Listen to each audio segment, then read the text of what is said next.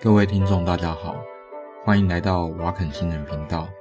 今天呢是二零二二年九月七日，我们哎，因为刚好齁，我看到高中的地球科学的课本，高一的啦，然后一开始那有同学跟我反映说，齁，一开始那个宇宙爆炸，呃。那个应该说宇宙膨胀假说那个部分啊，呃，完全听不懂哦，不知道在讲什么。其实我一方面很惊讶，惊讶的是说，我觉得我国小就知道的东西，到高中才教啊。另外一个是，我国小就知道的常识，为什么，嗯，高一的学生会觉得这个有困难啊？可能是真的科普的东西做得不太够啊。我在想，不过齁。因为讲做的不够也没有用哦，那还是要想办法帮忙哦。那我想我来花个一些时间，把我知道的一些内容，那跟大家稍微说明一下。这可能要分成几个部分呐，我觉得一次讲完大概不太现实。好，那所以我们从最一开始开始讲吧。好。那首先要先讲一个叫做都普勒效应这件事情。好，我们先来听一下哈，这个是救护车由远方靠近你，然后呢，再从你这个地方再远离你，那听到这个声音是这样子的。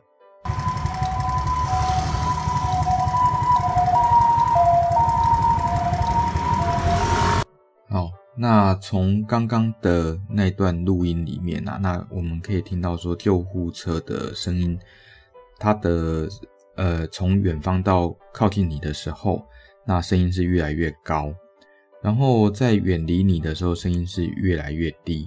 如果齁呃要知道音波啊，基本上在呃同样的介质、同样的物质里面，例如说空气里面吧。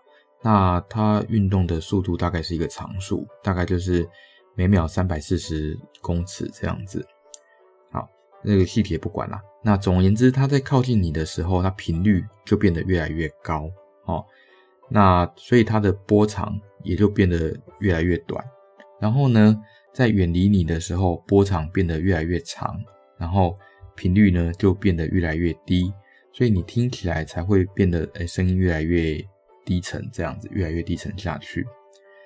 要晓得一件事哈，就是除了声音是波以外，还有一个我们每天哦都会碰到的东西哦，就是光。光也是一种波啊。当然你会说，呃，光有波粒二象性。那总而言之，既然光有波粒二象性的话，它也是一种波。你可以这么想，它就是光波。好，那。我们刚刚讲的，呃，只要靠近你，那有东西往你这个地方跑过来的话，那它的波长就会变短。你可以想象，就是波长被压缩了。那如果要远离你的话，那波长就会变长。在光的现象也看得到。那在声音的话，哈，如果波长拉长，那声音会变得慢慢低沉下去。在光的话，我们知道，哈。人的肉眼可以看到的光，那范围大概就是彩虹那那个我们叫可见光嘛。如果把那个白光分析出来的话，那就是红橙黄靛呃红橙黄绿蓝靛紫。哦，虽然我一直搞不清楚靛到底是什么颜色啦。哦，那总而言之，从波长短到波长长，分别是紫光跟红光。所以呢，波长比较短的是紫光，波长比较长的。是红光。如果有一个东西向你这个地方靠近的话，那它就会往蓝紫那个方向移动，这个波长就往那个蓝紫那个方向移动。这个现象呢，我们叫做蓝位移。那如果说呃有一个东西往你这个地方，呃就是远离你的话，那我们就会看到这个东西的光它变得比较红。好，所以如果你希望人家脸色看起来比较红润的话，那当然就叫他离你远一点哈，以一定的速度离远离你的话，那脸色会看起来比较红。啊，这当然是鬼话啦，就是说，呃，人的眼睛没办法分辨这种程度的红位移，所以只要有东西在远离你，那我们就看到这个光波往红色的方向移动。那移动到一个程度的话，会呃到你的肉眼看不到的程度，就是到红外线这个地方的波长去。好，那这个就要讲到在。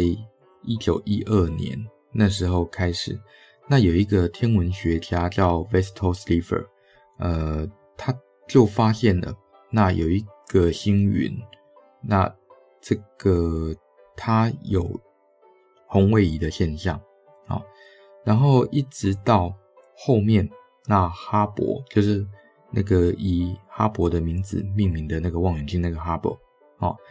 那至一九二四年的时候，他发现一件事，就是，呃，宇宙中大部分的银河系都在远离地球。首先哈，我们要先知道一件事，我们的宇宙非常的大，而且是大到一个以人类的感官没有办法直接去感受的程度。诶，补充一个常识吧，如果啊哈，我们到合欢山，或者是说。诶，甚至是到沙漠吧，例如说那个智利的阿卡塔玛，就是阿卡塔玛沙漠，或者是到什么青藏高原这种完全没有光害的地方，那躺在地上，让你看着天上的星星，你看到的所有的亮点，全部都在本银河系，也就是说，太阳是在我们一个叫做本银河系的这个银河系里面，好。你看到的全部都是你的邻居，只有一个例外，哦，唯一的一个点，然后你的眼睛能看到的一个点，然后它不是在本银河系的那个，我们叫做 Andromeda，就是仙女座银河系。也就是说，你因为宇宙实在太大了，其他呃不是在本银河系的那些星星跟星系，哦，以我们的肉眼根本几几乎是看不到的。好。宇宙中哦，唯一一个出现蓝位移的星系就是 Andromeda，就是呃仙女座银河系。意思是什么呢？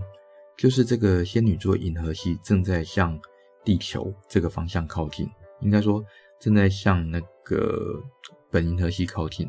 所以预期啦，哦，我记得之前有一个预测说，仙女这仙女座银河系呢，大概在呃未来。哦，会跟本银河系相撞。其实严格来说，这个相撞它算是擦过了哦。那擦过之后，最后会跟本银河系撞在一起，然后变成一个呃算团状的星系这样子。不过，我想大家不用担心这件事情，因为还没到那个时候，地球已经被太阳吃掉了。因为这大概是在四十五亿年后才会发生哦，而且第一次发生。呃，也是距离地球地球很远的地方，哦，所谓的相撞，其实就是引力圈互相影响到了，这样。好，除了仙女座银河系有蓝位移以外，那哈勃发现一件事，就是哈勃啦，然后他发现一件事，就是宇宙中所有所有的西方远方的星系都是红位移。这个意思是什么呢？就是其他所有的星系哦，现在都在远离地球。那为什么会有这样的现象呢？呃，可以的话，大家先思考个三秒钟哦，暂停一下，那看看说你想不想到其他的解释？好，那三秒钟过去了。呃，科学家们想到的解释就是说，哈。你想象一下，呃，如果你在一个气球上面，哦，你很小，你是一个细菌在气球上面，那现在呢，你把这个气球吹大了，那气球是不是在膨胀？在膨胀的时候，那个细菌会发现它跟它的邻居，诶，越来越远了，哦，距离上越来越远了。为什么？因为这个气球一直在膨胀，一直在膨胀。所以呢，如果你在地球上，那假设地球一直在膨胀的话，你会发现，诶。台北跟北京的距离就越来越远了，哦，啊，虽然，嗯，好，没事，而且啊，哈勃还观测到另外一件事情，就是哈、哦，越远离我们的星系，那它的红位移越厉害。也就是说，越远离我们的星系，那它呃离开我们的速度越快。这个呢，我们叫做 Hubble's Law 啊，就是哈勃定律啦。好，所以到目前的发现啊，就是呃，连第二次世界大战都还没开打哦，那个时候就已经发现，诶，宇宙应该是正在膨胀。那如果你反向推，诶，你现在正在膨胀，那你去年是不是稍微缩小一点？在前年是不是再更小一点？那一百万年前是不是再更小一点？所以一直往回推的话，你会发现，诶，宇宙可能一开始只是一个小点，哦，那所以怎么样？呃，宇宙怎么样从这个小点变成现在的状况？那这个就叫 Big Bang Theory，哦，就是大爆炸理论。好，好，那既然有大爆炸理论的话，我们就会想到一件事情，就是说，呃。大爆炸之前是什么？事实上，大爆炸之前什么都没有哦，因为呃，这个叫 singularity，就是基点啊，奇异的那个奇基点这样子。可是即使如此啊，哈，你要说服其他人说，哈，宇宙是从一个基点爆炸出来的，而且目前还一直在膨胀。当然，关于这个膨胀的速度，还有一些假说啦。有的人说是。呃，正在加速膨胀，还有的人说是那个稳定速度膨胀，还有的人说是，哎，那个正在减速哦，正在膨胀，然后正在减速这样。不过共同的共识就是说，宇宙目前正在膨胀哦，而且，呃，你的邻居只有仙女座银河系正在靠近你，其他人都在远离你这样。好，那呃，我们还是要回到前面那个，就是说哈。宇宙太大了，大到一个人类感官无法想象的程度。首先哦，就是我们知道的最快的速度是光速。那先想一下哈，地球到太阳，呃，以光的速度前进的话，大概要八分钟。那如果要跨越呃地球所在的这个银河系的话，哦，大概要十万年。那要到你最隔壁的恒星，好，哦，我们叫 Alpha Centauri，呃，就是人马座阿法星。那，诶，以光的速度前进的话，大概要四年，所以我们叫四光年嘛，哦。那如果说哈，要到隔壁的邻居，就是仙女座银河系的话，大概要四十几万年。所以意思是什么呢？意思就是说哈。我们现在用望远镜或用你的肉眼看到的仙女座银河系的光，是四十二万年前发出来的。我们现在看到太阳的光是八分钟前发出来的。所以你看到的其实是过去的现象。例如说吧，有一个人他在仙女座银河系，哦，那杀了另外一个人，然后呢，你很幸运成为地球上的目击者。所以你看的是四十二万年前发生的谋杀案，好，这样应该可以有一点点理解了。